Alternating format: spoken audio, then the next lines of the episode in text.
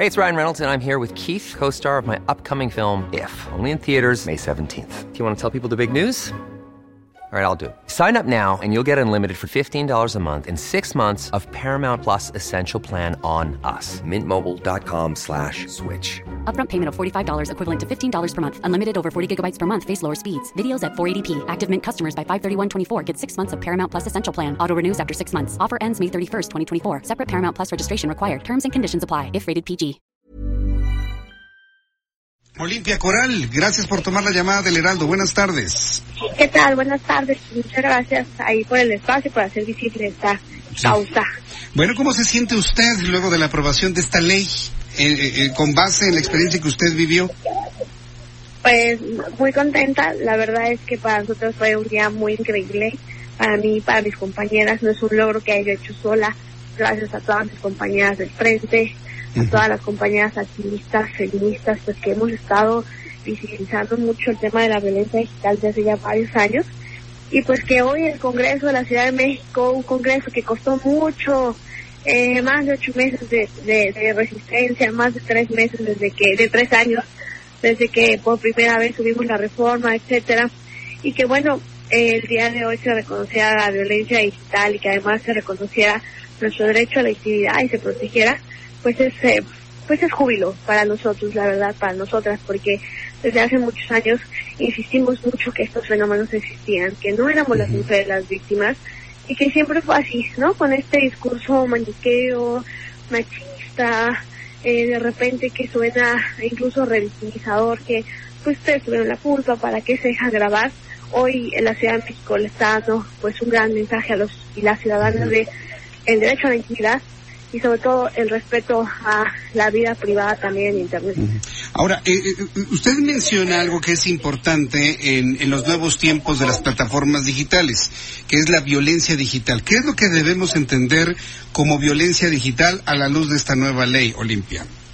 Bueno, la violencia digital es eh, cualquiera se comete a través de las nuevas tecnologías, eh, redes sociales, espacios digitalizados que eh, transgredan la dignidad, la intimidad, la vida privada, por poner un ejemplo de manera más genérica, sí. pero que se, que, se, que se traducen a todos estos actos perpetuados y agravados a través de las redes sociales, el Internet, las nuevas tecnologías o cualquier otro espacio digitalizado, que puede ser el ciberacoso, la extorsión, eh, eh, la, la, la, violación de datos personales, eh, cualquier eh, acción que se cometa, incluida la difusión de, no contenido, la difusión de contenido íntimo no autorizado, uh -huh. incluso eh, temas ahí de discursos de odio, entre otras eh, acciones de ciberacoso y violencia sexual, que desgraciadamente, según el informe de violencia en línea uh -huh. contra las mujeres que hacen las compañías de luchadoras, pues daña más a mujeres que a hombres en un 87.2%.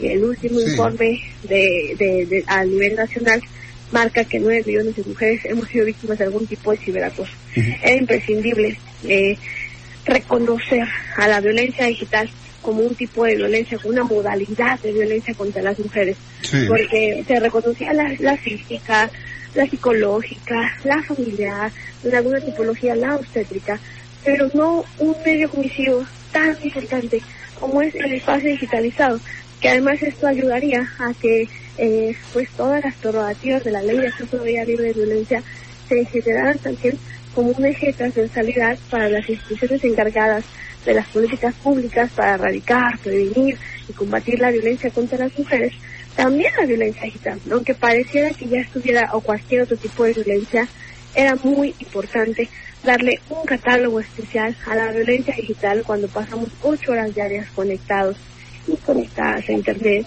cuando la virtualidad es una extensión de nuestra vida, no puede ser visto como algo que se pueda equiparar a una violencia. Es una Sí. violencia, por desgracia, que tiene una cuestión especial Bien. que que ser vista así.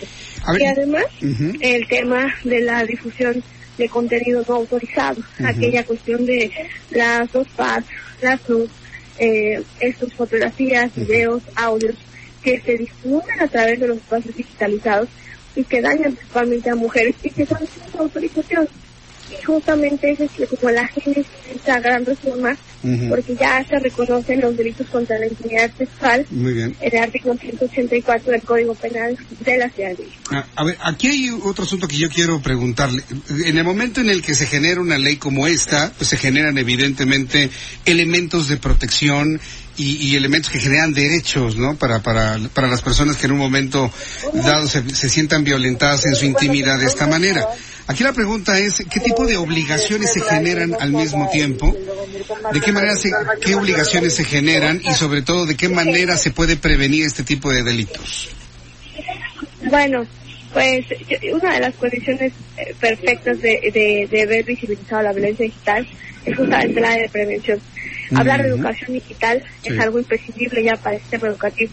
Las redes sociales están, a mi parecer, ya deshumanizadas las y los jóvenes, los adolescentes, eh, son más hackers incluso que el maestro de informática. Y hoy tenemos que hablar ya de algo más allá que, que, estas cuestiones técnicas, hablar de la educación digital. Eh, vamos a emprender ahora, después de esto, como una de las medidas, pues también de, de la alerta y de lo que ha eh, generado la, jefa de gobierno Claudia Sheinbaum, que además, pues, bueno, sentimos muy contentas de que pues por primera vez se haya visibilizado la violencia digital como algo toral y algo importantísimo. Justamente esta campaña en lo virtual es real para generar esa conciencia.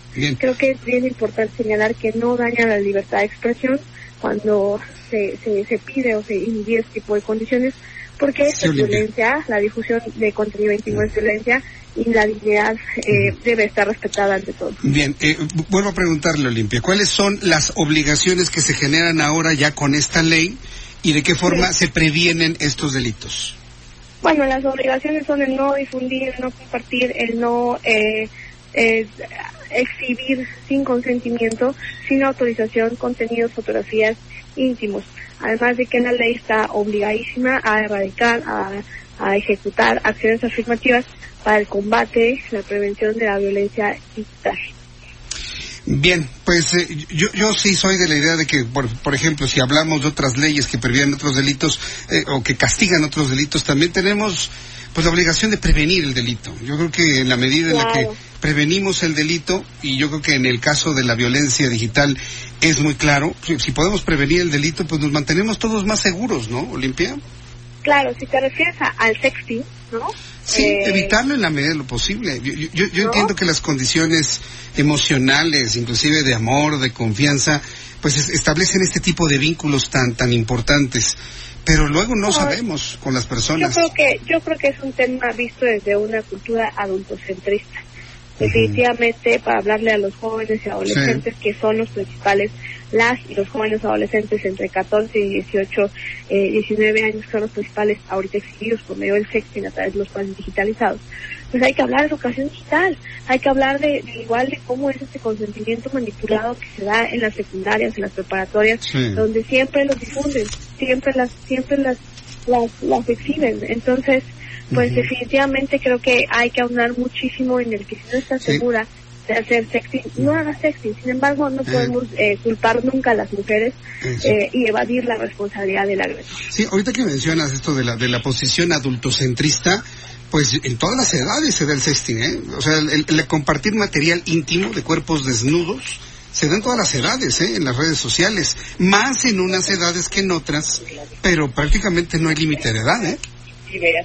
Esto, esto abarca, esta ley Olimpia abarcaría todas las eh, eh, los segmentos de la población y de edades, Olimpia? No, bueno, a ver, es un nuevo delito que se tiene que ver con mayor especificidad. El tema de los menores de edad ya está especificado en la ley, es pornografía infantil y tiene un agravante de, delito de oficio. O sea, cualquier difusión, contención, producción, eh, difusión de contenido erótico, sexual, íntimo en menores de edad es pornografía infantil. Sí, eso, eso lo sabemos. Yo me refiero al sexting en adultos, en personas mayores de 20, 30, 40 años. El sexting como adultos es... No, eso es padre. Este sexting como adultos es, eh, es, es un, acto de libertad. Hay que hablar de sexting seguro, hay que hablar de educación digital, hay que hablar de condiciones para poder dominar los espacios digitalizados. Muy bien, y pues. Que podamos dominar esos espacios, no solamente utilizar los espacios. Gracias, Olimpia Coral. Muy interesante todo lo que nos has compartido el día de hoy. Gracias, es muy claro y bueno, pues felicidades por haber logrado este, estos elementos de control, de castigo a quien abuse de la confianza de otra persona. Muchas gracias, Ahí está el reto, el reto es la educación digital para prevenir el Así delito es. y para también generar la cultura de la denuncia, además de que viene ahora con el tema del gobierno y de las instituciones también el combatir la impunidad para que esto no sea una letra muerta. Bien, gracias, Olimpia. Gracias a ti. Que le vaya muy bien. Hasta luego, que le vaya muy bien. Es Olimpia Coral, ella es activista. Hi, this is Craig Robinson from Ways to Win, and support for this podcast comes from Invesco QQQ, the official ETF of the NCAA. Invesco QQQ is proud to sponsor this episode and even prouder to provide access to innovation for the last 25 years. Basketball has had innovations over the years too. We're seeing the game played in new ways every day. Learn more at Invesco.com slash QQQ. Let's rethink possibility. Invesco Distributors, Inc.